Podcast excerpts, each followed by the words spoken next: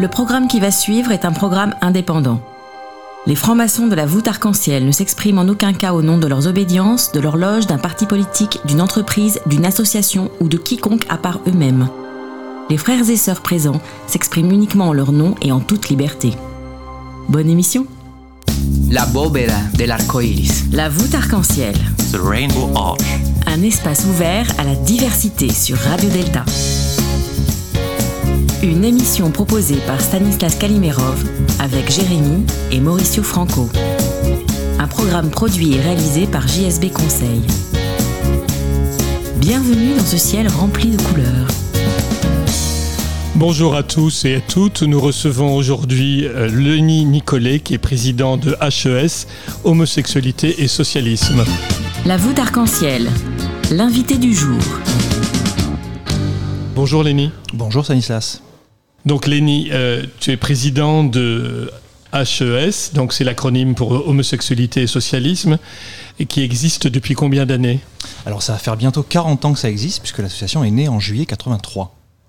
C'est une association qui est parmi les plus anciennes encore en activité dans le paysage LGBT français puisque les deux plus vieilles, si je ne me trompe pas, ce sont David et Jonathan, l'association chrétienne LGBT, et la SMF, la fameuse association euh, cuir fétiche euh, qu'on connaît tous. Voilà. Et en quoi consiste euh, le rôle de président de cette association? Oh, c'est plus un rôle d'animation qu'un qu'un rôle de président en tant que tel, mais euh, c'est d'arriver à animer différentes délégations locales, puisque HES est présente partout en France, et de faire en sorte qu'on travaille en lien avec les associations et les tissus interassociatifs qui existent en région, et en lien avec les partis de gauche, notamment le Parti socialiste et le Parti radical de gauche en région également. Et pas extrême gauche, communiste euh, Alors on travaille en lien avec euh, les comités LGBT de ces partis. Je sais que Fier et Révolutionnaire fait partie des associations qui sont plutôt actives aussi euh, sur cette euh, question-là de coloration partisane et de lien avec euh, le, le mouvement LGBT. Et également avec donc Génération qui est plus nouvellement créée et également le comité LGBT d'Europe Écologie Les Verts. et vous êtes présent au niveau national? C'est ça, on a une représentation officielle, nous, auprès du Parti radical de gauche et auprès du Parti socialiste, dont nous sommes des membres affiliés. C'est un peu euh, pompeux, mais en tout cas, ça nous permet d'être dans les statuts et d'avoir une représentation technique. Et on est en plus membre de l'inter-LGBT, qui est la seule interassociative nationale LGBT en France. Et Lenny, c'est quoi les principaux combats de ton mouvement? Alors le principal combat, c'est d'arriver à faire intégrer auprès des partis de gauche que le combat pour les droits LGBT, euh, ça n'est pas un supplément d'âme. Ça doit être une question politiquement intégrée au sein des programmes, au sein des travaux que mènent les, partis de gauche, les partis euh, socialistes et radicaux, hein, en l'occurrence. Et c'est aussi de faire comprendre que la longue marche vers les droits, euh, elle ne peut pas marquer de coup d'arrêt. Euh, ça n'est pas avec une grande réforme une fois qu'on se dit que pour les cinq prochaines années, les dix prochaines années, tout a été fait et qu'on peut se reposer sur nos lauriers. Le but, c'est de faire comprendre que non, même quand c'est parfois à la marge de la marge, il y a toujours des combats à mener. Et quel est le prochain combat? Alors le prochain combat, ça reste malheureusement toujours celle de la PMA pour toutes, qui reste encore en suspens au calendrier parlementaire, qui depuis euh, près de 26 ans maintenant est une discrimination, puisque la PMA a été créée en France, en tout cas a été autorisée en France en 94, et depuis malheureusement les lesbiennes, les femmes, euh, le- cela leur est refusé. Voilà.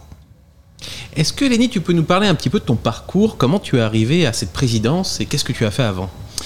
Ah, je ne voudrais pas faire trop long, mais moi je suis. euh, alors moi viens du sud de la France au départ, même si aujourd'hui je suis euh, francilien. Euh, J'ai été membre du groupe HES de Marseille parce que je recherchais une association LGBT pendant mes années de fac qui, au-delà de l'association LGBT de fac dans laquelle moi j'étais, euh, dont j'ai été vice-président, euh, soit beaucoup plus politique, soit beaucoup plus poussée dans euh, la démarche qu'elle pouvait avoir sur les revendications. Et HES est arrivé tout naturellement, puisque c'était, je vais être honnête, la seule à avoir une activité réelle avec à l'époque, pas forcément de page Facebook, mais en tout cas, la proposition pour les régionales d'une action, d'une communication. Et ça m'a intéressé, je suis allé à une réunion et je suis resté. Et donc tu as toujours été plus ou moins politisé. La politique, c'est quelque chose qui te passionne. Oui, et en plus, j'ai ah, une histoire familiale, une histoire personnelle qui me relie à ça, d'une certaine manière. Donc, euh, je n'ai pas le mérite que d'autres peuvent avoir d'avoir pris ça au fur et à mesure de leur existence. Mais ça me semblait, moi, à chaque fois, non seulement vital, mais surtout absolument nécessaire que, quel que soit le combat qu'on mène, il soit politisé. Il faut le faire porter par ceux qui vont exercer le pouvoir au niveau local ou national. C'est-à-dire que le LGBT, c'est politique pour toi? Forcément. forcément. Après, il y a peut-être des divergences dans l'analyse de ce que ça doit être et de ce que ça peut être, mais clairement, les luttes pour les droits LGBT sont des luttes politiques, effectivement. Mais on pourrait pas penser qu'intégrer la lutte LGBT avec un parti politique, ça fait un peu comme la communauté dans la communauté? Alors c'est une des critiques qu'on a régulièrement. hein. Vous savez, la question du fameux lobby qui serait euh, euh, dans les coulisses du pouvoir. On l'a entendu d'ailleurs encore récemment, hein, directement à l'Assemblée par des députés de droite. Euh, je pense qu'il n'y a aucun problème à partir du moment où c'est affiché, où c'est revendiqué et où c'est mis sur la place publique. Oui, nous avons des militantes et militants LGBT qui défendent les droits LGBT auprès de partis politiques, pas simplement le PS, même si moi c'est mon parti à l'heure actuelle, je sais qu'il y en a d'autres, on l'a cité tout à l'heure, le PC, Europe Les et d'autres également, mais de le dire clairement, de l'afficher frontalement, c'est aussi de dire c'est un enjeu et nous en faisons une démarche politique. Est-ce que tu peux nous parler un petit peu de l'histoire de cette association? Tu nous as dit la date de création, mais quels ont été les événements marquants? Comment elle s'est structurée? Y a-t-il eu euh, des combats internes euh? Décision. Ah, Alors, c'est, euh, on, on pourrait faire un peu de lien avec ce qu'a pu être le- l'histoire du PS à une époque. Donc HES est créé en 1983. À l'époque, ce sont quelques militants parisiens, évidemment, parce que la vie parisienne est ce qu'elle est, la vie française est ce qu'elle est, un jacobinisme très marqué, très centralisé. Donc quelques militants parisiens qui décident de créer HES, une asso où des gays, parce que c'était malgré tout des hommes homosexuels qui se sont retrouvés ensemble, ont voulu essayer de porter un peu ces combats au sein du Parti socialiste. Euh, petit à petit, il y a euh, l'idée que ces combats-là doivent être euh, un peu plus partagés, et donc il y a une tentative d'essaimer HES tout au, enfin, au sein de la France et des sections socialistes en France. Et c'est ce qui fait qu'aujourd'hui, HES a près de 11 délégations qui vivent plus ou moins bien, mais en tout cas qui a près de 11 délégations en France. Combien de personnes? On compte environ 150 adhérents cotisants.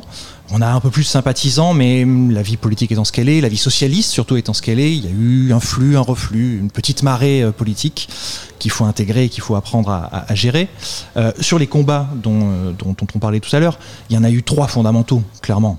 C'est le combat pour le Pax, qui a marqué une génération entière, qui a fait la démonstration que les droits LGBT non seulement étaient une démarche politique, pour ceux qui en étaient convaincus, c'était pas utile de le repréciser, mais pour ceux qui ont constaté à quel point l'opposition à ce moment-là a été d'une violence verbale, physique et euh, outrancière au possible, pour reprendre les mots de Lionel Jospin, euh, le Pax donc a été, le, je pense, un moment un peu de maïotique pour le mouvement LGBT, où ceux qui, se, qui pouvaient s'en sentir un peu éloignés ou pas forcément très intégrés ont compris que il y avait des gens qui ne voulaient pas de nous.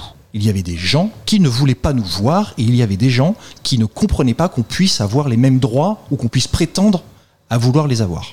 Et dans les deux autres temps forts, très rapidement, il y a clairement le mariage pour tous. Euh, mariage et adoption, même si c'est la loi du mariage pour tous qui reste dans les têtes, euh, le verbe de Taubira, euh, la caricature de la droite à nouveau qui, euh, 14 ans après le Pax, rejoue le même match en fait, démontre que ça n'est pas parce que certains droits sont passés, certains droits sont acquis, en tout cas temporairement, à minima, que finalement, culturellement, les choses se font et que finalement, les gens ont intégré la nécessité du combat pour les droits. Et le troisième combat, ça reste la PMA, très diffus, une vraie défaite pour euh, les socialistes, une honte, clairement. On a été très en colère, on a été excessivement euh, euh, virulent vis-à-vis certains socialistes.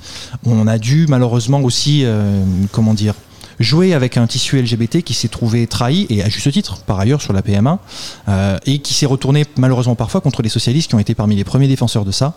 Euh, sur, euh, sur, sur la PMA, je pense à des gens comme Dominique Bertinotti, comme Erwan Binet, qui n'ont pas démérité, loin de là, et qui ont été ceux qui sont allés en première ligne pour devoir expliquer ce qu'était le rôle des socialistes. Toute l'équipe de la voûte arc-en-ciel revient dans quelques instants. Alors, ne bougez pas.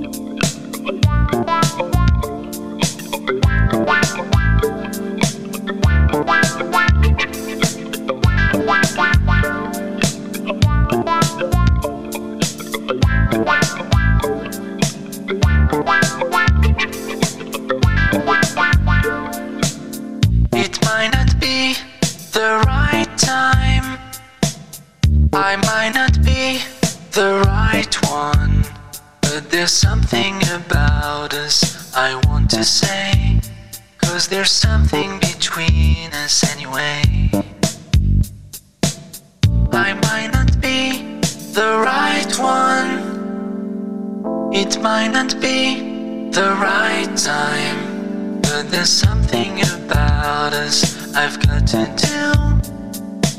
Some kind of secret I will share with you. I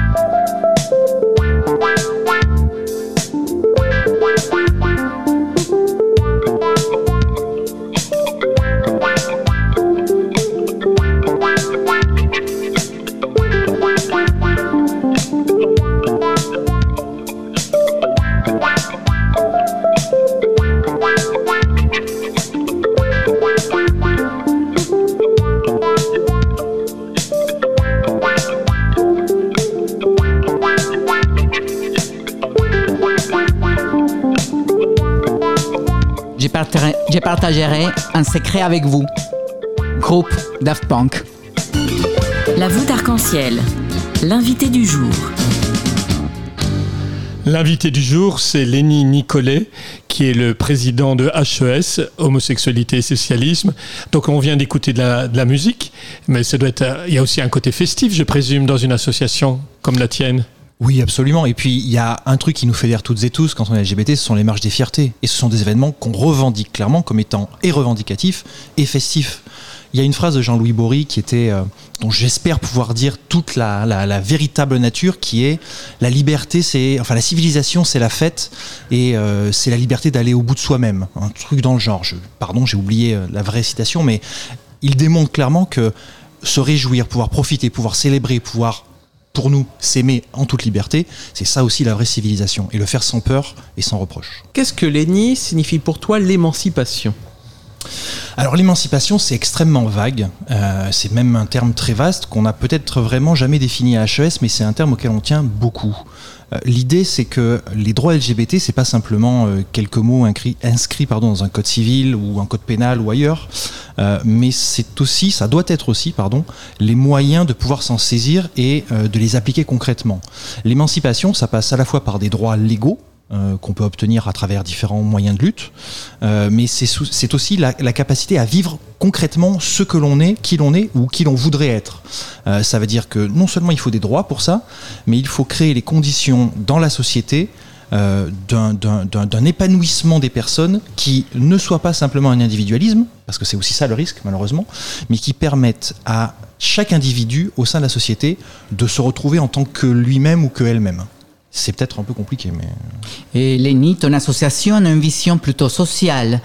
Comment tu penses qu'on peut intégrer au système capitaliste actuel? Alors ça, c'est une très grande question. Je ne sais pas si je pourrais avoir, même en une heure de temps, euh, suffisamment de temps pour en parler. Euh, je suis socialiste. HES est une association socialiste, aujourd'hui radicale également, puisque c'est un parti auquel on est euh, désormais attaché.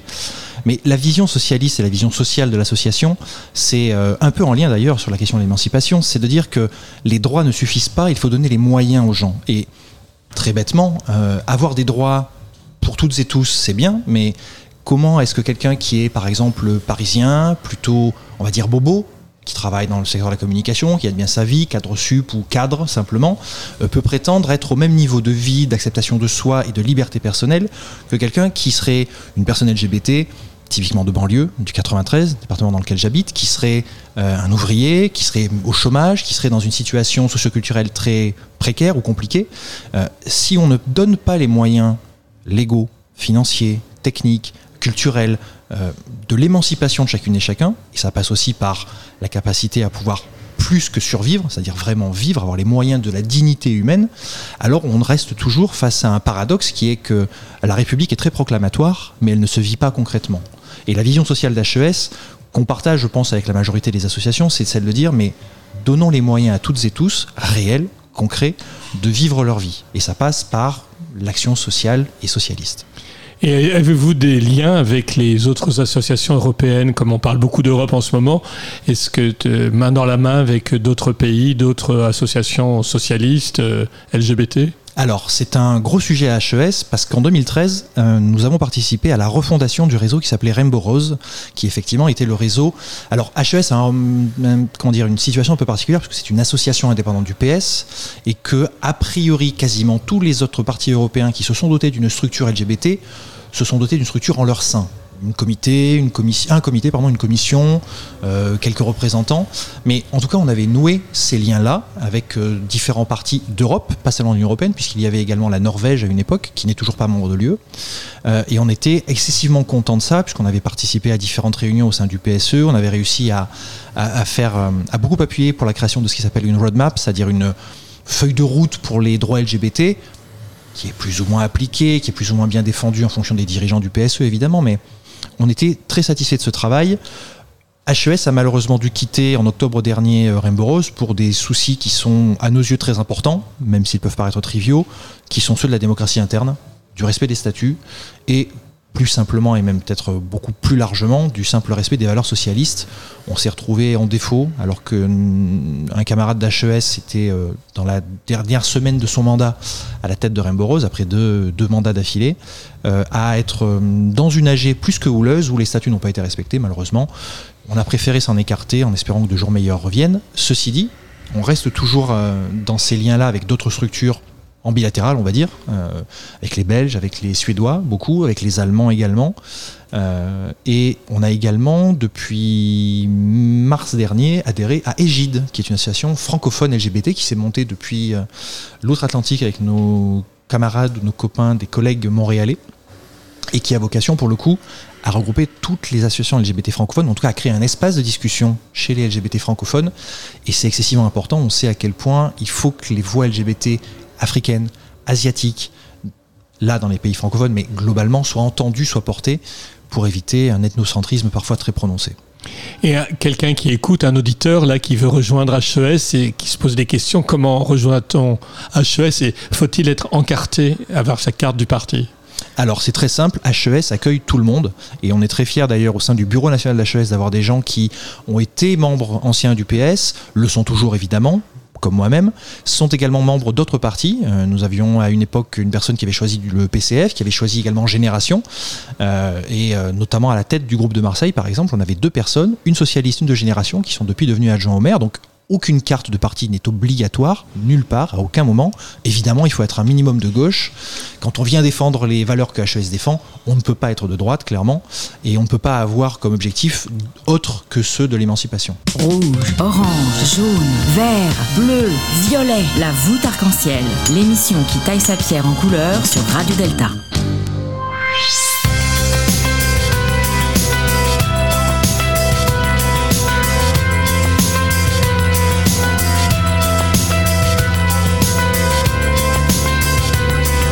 Dans cette voûte, les étoiles sont les invités. La voûte arc-en-ciel, c'est des chroniqueurs, une playlist personnalisée et vous.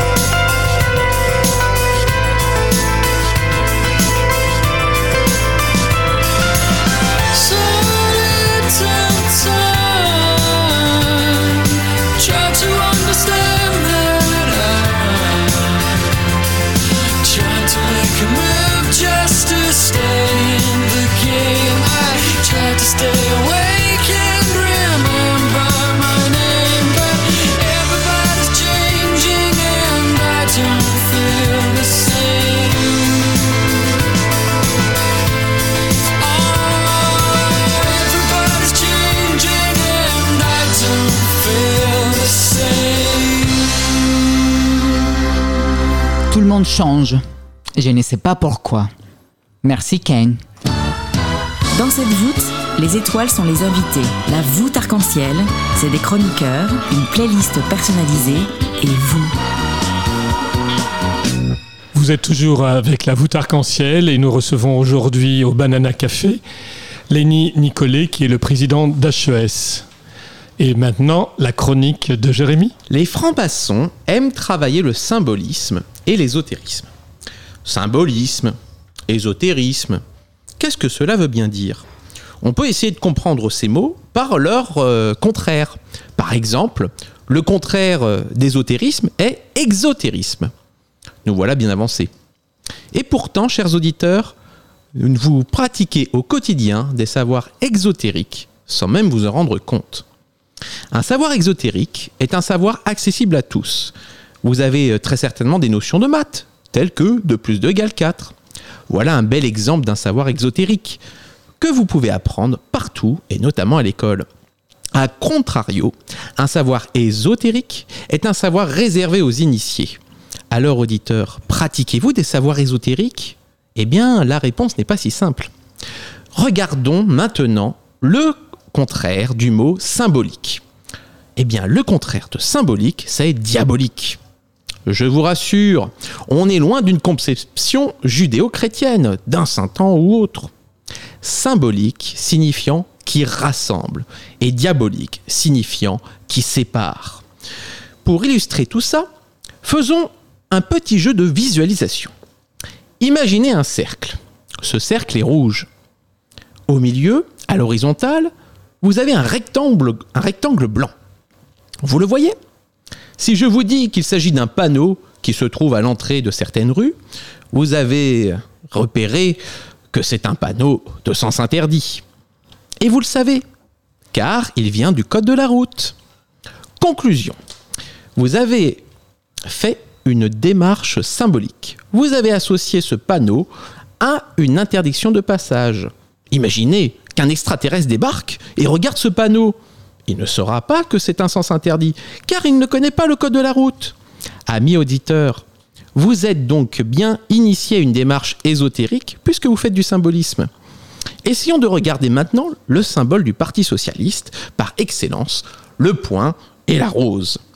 Dégageons quelques pistes. Le point, c'est la force, la lutte, la résistance. La rose, c'est la beauté, la bonne odeur. Mais ça peut aussi être les épines qui piquent et qui fait couler le sang. Une rose rouge est-elle maculée du sang de ceux qui sont morts pour créer un avenir plus radieux La force d'une démarche symbolique en franc-maçonnerie, c'est de ne pas s'arrêter à une seule et même définition. Un symbole peut être de multiples façons, et le, franc- et le franc-maçon s'enrichit de ces multiples représentations. Mettons notre, à contribution notre invité. Lénie, c'est quoi pour toi le point et la rose?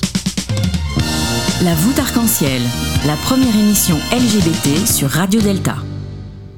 Alors, Le Point et la Rose, euh, je vais faire une réponse complètement à côté de la plaque, mais en fait, c'est d'abord une chanson. Et une chanson d'un type qui m'a quand même poursuivi toute ma vie, qui s'appelait Lenny Escudero. Parce qu'évidemment, avec mon prénom, quand on débarque à l'école, quand on débarque euh, au travail, quand on débarque euh, partout, la première chose que les gens demandent, c'est est-ce que tu peux répéter Parce que j'ai pas bien compris, pour être sûr d'avoir bien entendu le prénom. Et après, c'est la somme de toutes les références euh, pop culturelles qui peuvent sortir et on voit l'âge en général de l'interlocuteur. Alors quand ils sont jeunes, c'est Lenny des Simpsons. Quand ils sont un peu plus professeurs de littérature, c'est euh, Lenny de Steinbeck, Les Souris et des Hommes. Quand euh, ils sont amateurs de musique, c'est Lenny Escudero. J'ai assez vite trouvé depuis le collège, enfin j'ai assez vite, pardon, euh, entendu depuis le collège ce nom-là de Lenny Escudero que à mon âge, on connaît pas. Je veux dire, il passe pas en radio, il passe pas sur énergie quand on a 12-14 ans. Euh, mes parents n'avaient pas de disque ou de vinyle chez lui, chez eux, pardon, qui était de lui. Et je me suis mis à devoir trouver par la force des choses qui était ce mec-là dont on parlait tout le temps. Et tout le monde connaît, en tout cas, une de ses plus connues, c'est Pour une amourette de Lenny Escudero. Et moi, je suis tombé assez rapidement sur Lenny, Lenny Escudero, Le Point et la Rose, qui, pour le coup, est une très belle chanson et euh, qui, quand même, euh, dans un seul, euh, comment dire, dans un seul pan de texte entier, peut révéler, peut révéler toute la symbolique du point et de la rose, en fait. Et elle est euh, à écouter, vraiment. Je veux lutter pour l'égalité et la non-discrimination. Alors bienvenue à la voûte arc-en-ciel sur Radio Delta.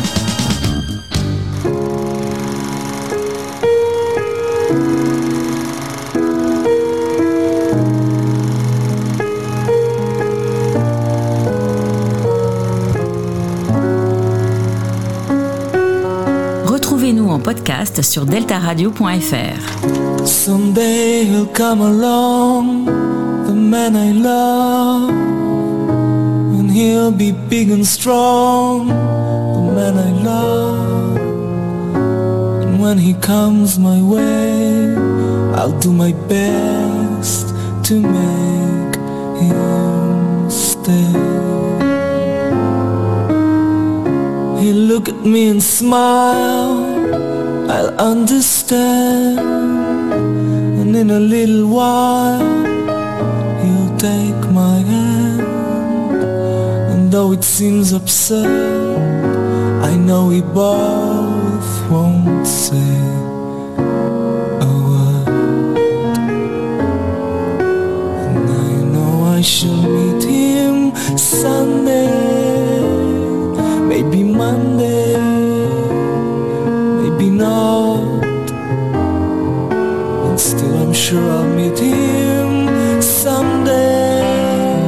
Maybe Tuesday will be my good news day.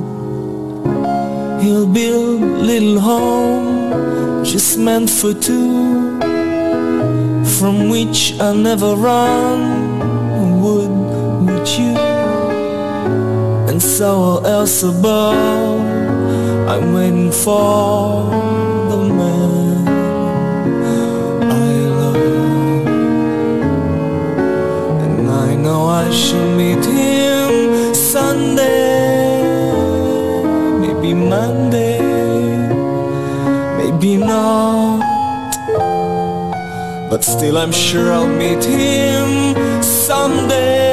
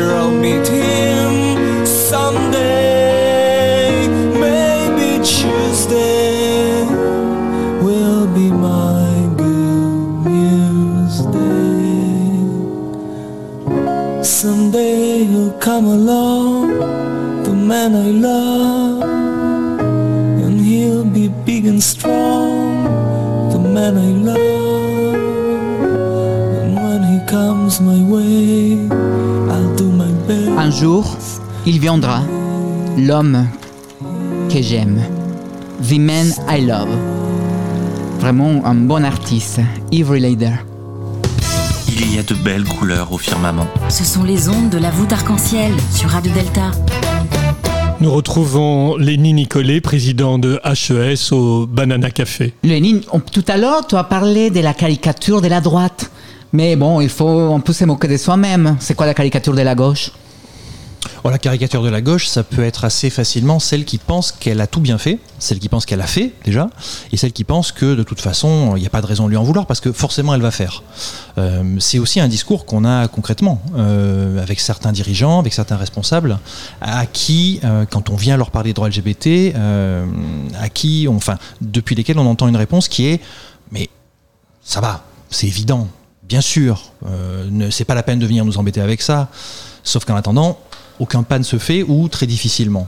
Euh, la caricature de la gauche, quand elle existe, c'est une euh, posture en fait qui euh, va dire à celles et ceux qui tapent à sa porte, mais euh, vous inquiétez pas, on s'occupe de vous. Et ça, malheureusement, parfois, il faut plus que taper à la porte pour être sûr qu'on s'occupe de nous. Alors, j'ai entendu dans l'actualité récente euh, des modifications sur le don de sang des homosexuels. Euh, visiblement, ça arriverait vers euh, l'égalité entre homo et hétéro. Qu'est-ce que tu peux nous en dire là-dessus? Alors c'est un sujet qui est quand même assez particulier. Il y a, hum, tout un tas. D'abord, c'est un, sujet épidémiologique. C'est pas un sujet politique. HES est sur une ligne qui est partagée avec Aide, avec je crois les Verts également. Le don du sang n'est pas un droit. Euh, puisqu'il y a plein de gens qui en France ne peuvent pas donner leur sang pour des raisons médicales, des raisons personnelles, des gens qui ont par exemple vécu au Royaume-Uni à l'époque de l'épisode de la vache folle, ils sont pour rien dans ce qu'ils ont pu survivre, vivre, dans ce qu'ils ont pu éventuellement euh, avoir à, à survivre. Mais euh, le don du sang en tant que tel, il faut vraiment en faire une question de santé publique et de sécurité transfusionnelle. On doit à celles et ceux qui vont recevoir ces produits-là, parce qu'il n'y a pas que le sang, il y a le plasma, enfin bref, différents produits sanguins. euh, on doit à, celles et ceux qui vont recevoir les produits euh, que les gens veulent bien donner une véritable sécurité transfusionnelle. Ce que tu dis est vrai, il y a un amendement qui a été déposé et la hum, durée euh, d'obligation euh, d'abstention ou de, pouvoir donner, pour pouvoir donner son sang quand on a été en couple stable, comme on dit, a été, va, mettre, va être mise pardon, sur le même niveau que pour les hétéros. C'est de loin ça peut paraître de loin comme étant une bonne idée. Je pense que ça l'est aussi dans l'affichage public, qui est le refus de pratiques discriminatoires et de critères qui peuvent être vécus comme discriminatoires. Ceci dit, la question du don du sang est quand même très grave. Je sais qu'en France, en tout cas, on sait tous qu'en France, elle a un passé politique très lourd. Euh, ce qui s'est passé avec le sang contaminé continue à travailler les consciences, et à juste titre d'ailleurs, c'était quand même très grave ce qui s'est passé.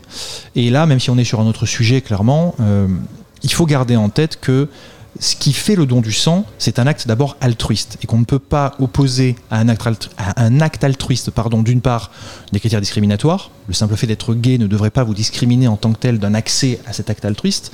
Ceci dit, on doit prendre en compte des données épidémiologiques qui sont toujours malheureusement mauvaises et violentes. Le taux de prévalence de VIH, c'est-à-dire le nombre de personnes contaminées chez les HSH, chez les gays pour faire simple, euh, est toujours beaucoup plus fort aujourd'hui, en 2020, en France, que chez les hétéros. C'est une donnée particulièrement qui, elle, est discriminatoire, parce que ça veut dire qu'il y a toujours un gros travail à mener sur le dépistage, sur l'accès aux soins, sur l'accès à un traitement de qualité, sur l'accès à la santé sexuelle, à l'information sur la santé sexuelle, déjà, euh, qui reste énorme à mener. Et la question du don du sang, euh, même si elle peut paraître, euh, comment dire, très pertinente et très visible, très, très, très marquante, elle ne doit pas être l'arbre qui cache la forêt, à nos yeux. Et Léonie, nous parlons des politiques, évidemment, mais nous, on projette l'avenir. Comment intéresser, comment attirer la jeunesse pour qu'elle aille vraiment voter? Alors ça, si j'avais la réponse, je pense que je serais le roi. c'est euh, c'est c'est non, c'est un vrai sujet. On, enfin, on va pas prendre en exemple les, les municipales, puisque l'abstention qui a été monumentale, elle s'est faite aussi dans un contexte particulier de crise sanitaire. Mais on observe quand même une augmentation régulière, euh, parfois massive selon les élections, de l'abstention. Et en premier lieu, et ça c'est depuis toujours, un manque de peut-être de volonté, un manque d'entrain, un manque d'envie de la part de la jeunesse. Je j'ai pas de formule magique, j'ai pas de hum, réponse rapide et toute faite sur comment intéresser la jeunesse. Euh, je pense que déjà il faut des hommes politiques qui soient à son image, c'est-à-dire qu'il faut vraiment un renouvellement du personnel politique et pas seulement jeune, mais plus féminisé, plus divers euh, et ça touche également les personnes LGBT. Euh, après, effectivement, il faudra des programmes qui parlent à tout le monde. La jeunesse, pour le coup, elle n'est pas dépolitisée. Euh, on l'a vu dans les manifestations sur le climat, on l'a vu régulièrement. Enfin, le nombre de jeunes engagés dans les assauts, j'ai pas les chiffres en tête, mais il est toujours très fort. Donc, euh, il n'y a pas un rejet du politique, de, l'action publique en termes de, comment dire, d'équivalence pour ce que peut être le politique. C'est vraiment ça, être euh, dans la cité, agir dans la cité. Je pense que les jeunes ne rejettent pas ça. Mais encore à l'heure actuelle, ils ne se retrouvent pas dans l'offre euh, programmatique, peut-être, dans l'offre euh, euh, symbolique de représentation du personnel politique. Et ça, par contre, c'est encore un gros travail à mener, clairement. Retrouvez-nous en podcast sur deltaradio.fr.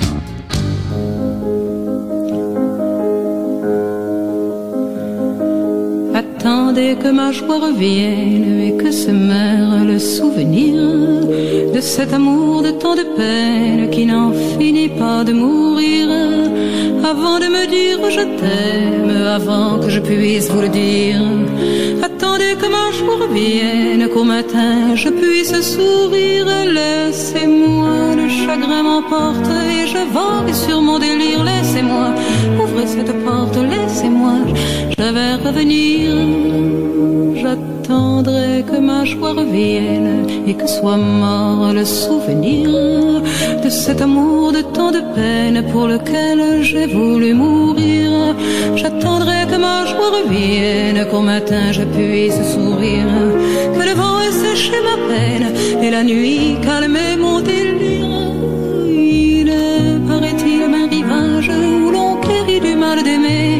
Amours morts lui font naufrage, épave noire du passé. Si tu veux que ma joie revienne, qu'au matin je puisse sourire vers ce pays où meurt la peine, je t'en prie, laisse-moi partir. Il faut de mes amours anciennes que périsse le souvenir, pour que libéré de ma chaîne vers toi je puisse revenir. Ensemble nous irons cueillir au jardin fou de la tendresse, la fleur d'amour qui va s'ouvrir. Mais c'est trop tôt pour dire je t'aime, trop tôt pour te l'entendre dire.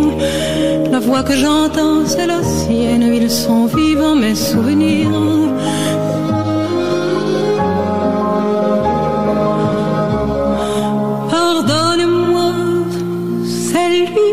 J'aime. Le passé ne veut pas mourir.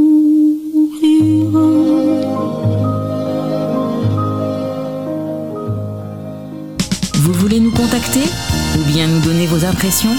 Laissez-nous un message sur notre page Facebook La voûte arc-en-ciel. Lenny, ces choix musicaux, pourquoi? Parce qu'ils m'ont marqué à différents moments de la vie. On vient d'écouter euh, Barbara et celle-ci est particulièrement émouvante. Elle peut faire écho à différentes situations personnelles, euh, que ce soit les miennes ou celles d'autres personnes. Euh, J'ai un grand, un grand amour pour les Daft Punk. C'est peut-être très banal de dire ça, mais ça a été, je crois, le premier CD que j'ai jamais acheté quand j'étais collégien, Homework à l'époque. Et Keen parce que c'est peut-être aussi caricatural, mais oui, Everybody's Changing quand on est lycéen et qu'on commence à se poser deux trois questions et qu'après il faut y répondre, c'est encore autre chose. Donc euh, ouais, ça me semblait un peu évident. Alors j'aurais pu avoir une playlist de 20 chansons, hein, mais euh, celles-ci sont plutôt bien marquantes et plutôt bien symboliques aussi. Lenny, nous revenons en Europe et dans les derniers chiffres sur la vie des personnes LGBTI, j'ai lu dans votre site, euh, créé par l'Agence des droits fondamentaux de l'Union européenne, 53 personnes sont peu ou pas affichées ouvertement comme LGBTI et 61% ne se tiennent pas à la main en public. Est-ce que crois-tu que les personnes ont toujours peur d'être libres? Peur d'être libre, oui, s'ils savent que cette liberté va aller de pair avec euh, une forme de discrimination, une forme de violence euh, qui peut aller jusqu'à la violence euh, physique très très forte, euh, ce qui est le cas encore dans des pays euh, d'Europe, alors l'Europe au sens large, hein, parce que ça va du Portugal jusqu'au Caucase, mais euh, ce, que, ce que ces chiffres ont donné, et ils sont arrivés juste après l'enquête de l'ILGA qui a dégradé la France quand même, c'est que d'une part le combat pour les droits ne s'arrête jamais, et que le combat pour les droits, c'est, on l'a dit tout à l'heure, pas simplement un enjeu de loi, pas simplement un enjeu de texte qui viennent figer quelque chose quelque part, puisqu'à l'heure actuelle, la plupart des pays européens sont signataires de, textes européens qui doivent protéger euh, les personnes LGBT, qui doivent leur permettre de vivre libre. Sauf que ça n'est pas appliqué.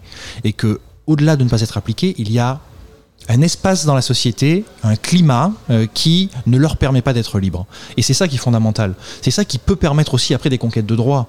Euh, si on n'avait pas eu les gay pride dans la rue, on n'aurait pas eu les droits. Donc il y a eu au bout d'un moment des gens qui se sont sentis suffisamment libres pour prendre l'espace public, pour s'afficher, pour le revendiquer comme à eux et à elles. Et c'est de là qu'on peut arriver à avancer quand parfois le droit est en retard sur la société, comme souvent malheureusement. Donc tu as bien compris, Léni, qu'on adore la symbolique ici. Donc je ne résiste pas à un mot que tu as employé euh, tout à l'heure. Quelle est la symbolique de, pour toi du mot camarade Ah, je vais pas faire mon Jean Ferrat, mais c'est un joli nom camarade et c'est un mot terrible camarade. Euh, c'est une vieille tradition des partis de gauche euh, qui parfois peut sembler désuète, qui parfois est tombée en désuétude aussi. Euh, elle reste fondamentale pour exprimer une chose, c'est que on se doit un minimum de solidarité quand on prétend faire partie d'une même organisation qui revendique l'utilisation de ce terme, euh, et que surtout chacune et chacun doit voir en l'autre son égal.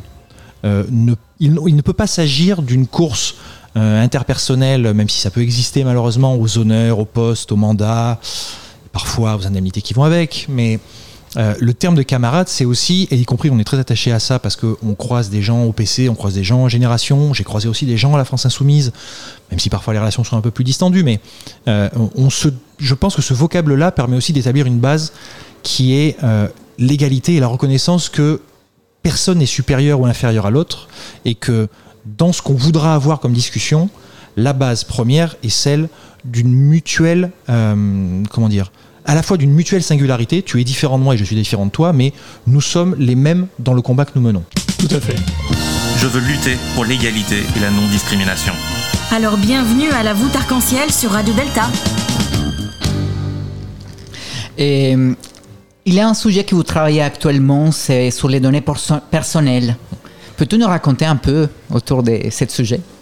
Alors, c'est un sujet qui est, arrivé sur la table un peu de manière euh, soudaine et brusque, euh, puisque euh, sur la question des données personnelles, effectivement, on a dû, on a entamé d'ailleurs une action en justice, un recours devant le Conseil d'État contre un décret qui prétend encadrer une application qui s'appelle GenNotes. Euh, les données personnelles pour les homos, alors ça parle peut-être pas à tout le monde, mais c'est quand même d'une importance capitale, puisqu'il y a déjà eu des fuites, notamment sur l'application Grindr que beaucoup d'homosexuels utilisent, qui euh, en plus a été vendue ou a failli être vendue à la Chine, donc ça pouvait compromettre tout un tas de personnes. Euh, et donc, quid de l'utilisation de données personnelles? Mais pour les homos, il y a un truc majeur que je pense tout le monde a en tête quand on fait un peu de militantisme, ce sont les fichiers homo de la police. La police, jusqu'à la, ce qu'on appelle la dépénalisation de l'homosexualité, enregistrait sur un carnet, sur des fichiers, notait les noms de personnes qui étaient suspectées, pas forcément condamnées, pas forcément trouvées en état de flagrant délit, de faire je ne sais quoi, mais suspectées à minima, parce qu'ils traînaient dans les coins où on voyait des homosexuels, suspectés donc d'être homosexuels eux-mêmes. Alors, la plupart du temps, et dans leur grande majorité, c'était des hommes. Mais ces fichiers homo de la police, ce sont ceux qui ont permis la déportation de Pierre Zil, euh, puisqu'il avait déclaré un vol de montre à un endroit qui était connu défavorablement à l'époque des services de police, et donc son nom a été mis dans un fichier, et il a été déporté pour motif d'homosexualité. Jusqu'en 82, la police tenait des fichiers de personnes homosexuelles qui pouvaient servir à des condamnations, qui pouvaient servir à des pressions, qui pouvaient servir dans différents cas de figure. Et il a fallu l'arrivée de Mitterrand, la dépénalisation, pour que, à l'époque, Gaston Defer, ministre de l'Intérieur, fasse brûler ces fichiers de police et que dans un décret, on puisse impli- implicitement dire que ces données-là vont à nouveau être collectées et même avec toutes les plus grandes précautions du monde, même avec euh, une distinction entre les fichiers qui au final finissent toujours par se retrouver entre eux et croisés donc, euh, on ne peut pas laisser passer le fait qu'une personne qui serait homosexuelle et qui serait témoin d'un accident, qui serait euh, plaignant sur un sujet autre, je sais pas, un problème de voisinage, un souci ou un souci de- je ne sais pas, de tapage nocturne par, euh, par un voisin, euh, on ne peut pas laisser passer le fait qu'une euh, qu'une application, avec en plus des termes du décret qui étaient excessivement larges, puisse enregistrer quasiment un vitam aeternam pour une utilisation inconnue l'orientation sexuelle d'une personne, son identité de genre, réelle ou supposée, puisque ça n'est que réel ou supposé, plus tout un tas d'autres euh, questions d'autres côtés. Pour terminer là-dessus sur les données personnelles, c'est fondamental pour deux points. À l'heure de la numérisation, et on y est depuis un moment déjà, à l'heure de l'informatisation de tout et de toutes et tous, il est fondamental que les gens puissent savoir ce qui est fait de leurs données personnelles, ce qu'il a été noté sur eux dans les différents fichiers commerciaux, euh, de renseignement, de police, de justice, peu importe. Mais il faut que l'on sache qui sait quoi de nous. C'est la base d'une démocratie pour éviter les pressions qui pourraient advenir, pour éviter les problèmes personnels que ça pourrait représenter, et pour éviter simplement que l'identité d'une personne ou l'une ou l'autre des facettes de son identité puisse un jour servir contre elle ou contre lui. Je veux lutter pour l'égalité et la non-discrimination. Alors bienvenue à la voûte arc-en-ciel sur Radio Delta.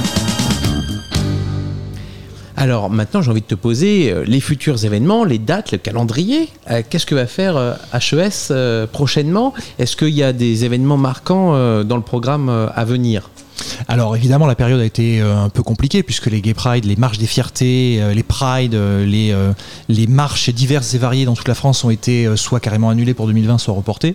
Le premier gros calendrier pour nous, ça va être courant juillet, de savoir ce qui va se faire dans ce projet de loi bioéthique qui repasse devant le Parlement. Alors c'est pas très festif, hein, on est d'accord, c'est pas très visible, sauf que c'est excessivement capital pour les lesbiennes, pour toutes les femmes. Donc surveiller un peu ce qui va se passer, voir quel texte va être voté, quel texte va être adopté. Est-ce qu'on va arriver à revenir sur la version un peu euh, sur une version un petit peu moins discriminatoire pour les personnes trans, par exemple, de la PMA et d'autres d'autres sujets. Euh, ça, c'est le côté légal, on va dire. Et puis après, il y a quand même le côté festif et revendicatif, puisqu'une marche des fiertés parisienne à vocation régionale, évidemment, organisée par l'intérêt LGBT, euh, est prévue quand même en novembre. Donc euh, évidemment, on y participera. Euh, évidemment qu'on sera présent, comme à chaque fois, euh, dans ce qui est le plus gros euh, mouvement festif, revendicatif de France chaque année. C'est quand même le seul qui réunit des centaines de milliers de personnes toutes les années, sur des sujets qui sont en plus populaires et qui sont soutenus par euh, la majorité euh, des Françaises et des Français. Et après, pour la suite, ben, on va voir en marchant, c'est-à-dire qu'on va voir comment les interassociations euh, locales et nationales veulent travailler sur ce que sera le projet de loi bioéthique, en fonction de sa gueule, hein, pardon pour l'expression, mais s'il a une gueule qui ne nous revient pas, il va falloir taper dessus. Et si au contraire il est un peu plus sympa, ben, on essaiera de l'appuyer. Et puis après, pour nous, ça va être euh, du travail euh, entre socialistes, puisqu'il y a des journées d'été fin août. Euh, Il y aura du travail entre associations LGBT pour voir ce qu'on fait sur la suite des revendications. Si tant est que la PMA passe, qu'est-ce qu'on veut mettre en avant pour les, les prochains mois? Et voir un peu si ce nouveau gouvernement qu'on nous a sorti hier est valable et possiblement travaillable sur les questions LGBT. Crois-tu que la pandémie du coronavirus a aidé pour avancer les systèmes sociaux, économiques et politiques? Alors j'aimerais le croire, mais j'en ai pas l'impression. Euh, effectivement, on a applaudi à 20h les soignantes, euh, les, infirmières, les infirmiers, les brancardiers, le personnel hospitalier. Euh, on s'est rendu compte que c'était un maillon essentiel et que ces gens-là n'étaient pas forcément très bien considérés, humainement et financièrement. Je ne sais pas si ça va perdurer. Je, suis peut-être très... comment dire pas pessimiste parce que je suis pas pessimiste, mais en tout cas, je suis peut-être trop réaliste vis-à-vis de ce qu'on a toujours cru d'appeler le jour d'après pendant cette période.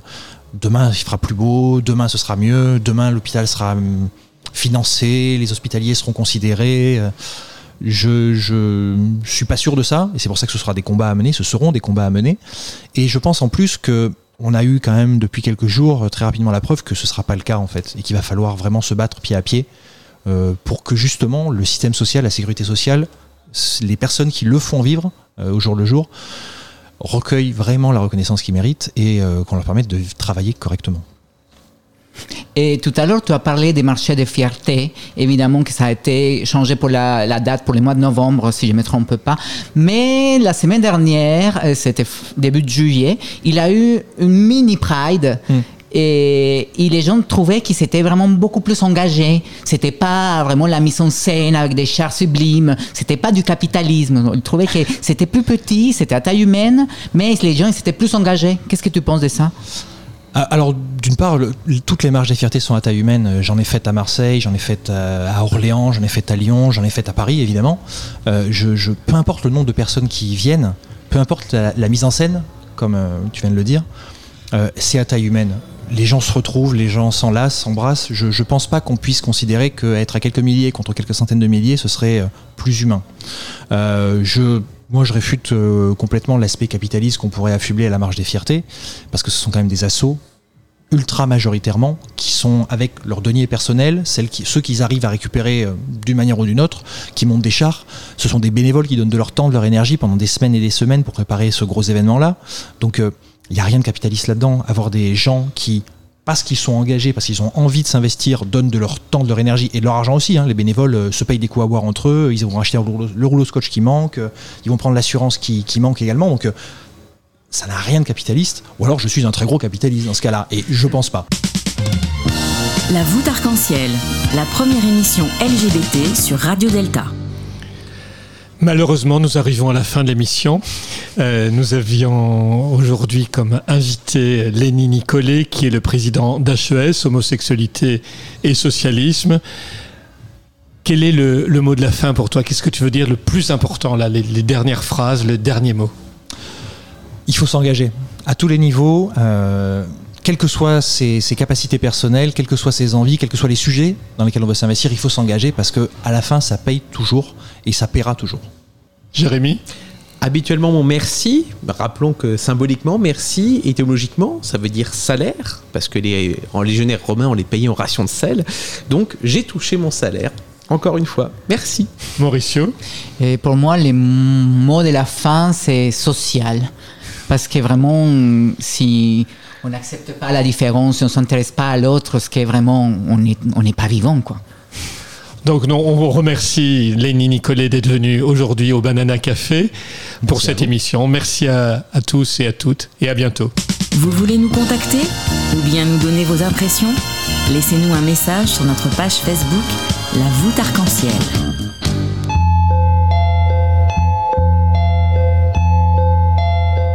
Vous voulez nous contacter ou bien nous donner vos impressions? Laissez-nous un message sur notre page Facebook La voûte arc-en-ciel.